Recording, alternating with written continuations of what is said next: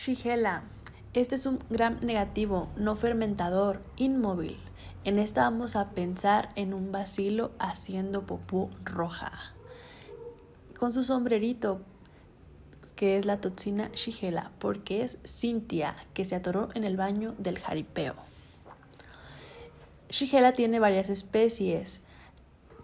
La S. dysenteriae, que es la más grave, la exotoxina que tiene es la exotoxina Shiga. La Shigella flexneri causa shigelosis. La Shigella boidi es la responsable de muerte en desnutridos. Y la Shigella sonei queda solamente una enfermedad leve y no requiere tratamiento. Muy bien, aquí el mecanismo de transmisión es vía fecal oral.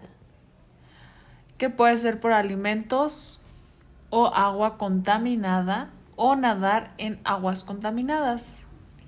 Y aquí como factores de riesgo tenemos varón homosexual, niños en guardería y cárceles o familiares de un paciente. ¿Por qué? Porque aquí se puede contagiar por contacto si alguien va al baño y no se lava bien las manos, a diferencia de vibrio cólera, que este no puede. Y hay que tener en cuenta que este es un factor precipitante de malnutrición proteica. ¿Cuál es esta?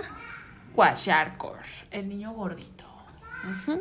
Y bueno, en cuanto a las enfermedades, pues también tenemos una gran variedad. Primero, si tenemos un portador asintomático, quiere decir que va a ser una forma de reservorio. Y si ya tenemos una gastroenteritis por shigelosis, va a causar primero una inoculación en los primeros 1 a 3 días. Y aquí va a tener pródromos también como puede ser fiebre, escalofríos, mialgia y anorexia. Después invade intestino delgado que nos dan los espasmos abdominales y tenesmo.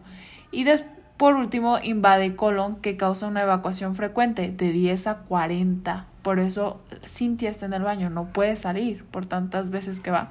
De volumen pequeño y anorexia. También puede tener aquí heces con sangre, moco y pus. Y esta después se resuelve espontáneamente. Inicia toda la sintomatología en 1 a 3 días. ¡Wow! Y bueno, si tenemos ahora una disentería bacteriana, hay que tener en cuenta que esta es la forma grave. Y aquí vamos a tener la diarrea también con sangre, moco y pus. Y los espasmos abdominales ahora van a ser severos. Esta inicia en 1 a 5 días, toda la sintomatología. Y para complicaciones agudas tenemos que puede provocar convulsiones febriles, pero esta va a ser atípica porque no se va a presentar en niños, sino en niños mayores. Puede tener obnubilación por la hipoglucemia que va a causar y obstrucción colónica o colitis. Y en caso de que tengamos a la toxina Shiga, estas complicaciones agudas que va a causar la toxina puede ser megacolon tóxico, reacciones leucemoides o síndrome hemolítico urémico, que van a iniciar de 3 a 7 días y puede estar esto asociado a la colitis severa.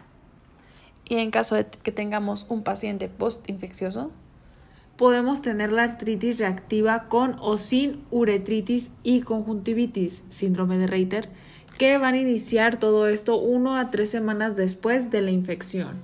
Y también podemos tener una reacción autoinmune en individuos con HLA-B27. Qué complicada es la Shigella. Y para el diagnóstico, ¿qué es lo que tenemos que hacer? Vamos a hacer un cultivo, puede ser en agar maconqui, agar eosina azulmetileno o silosalicina de oxicolato.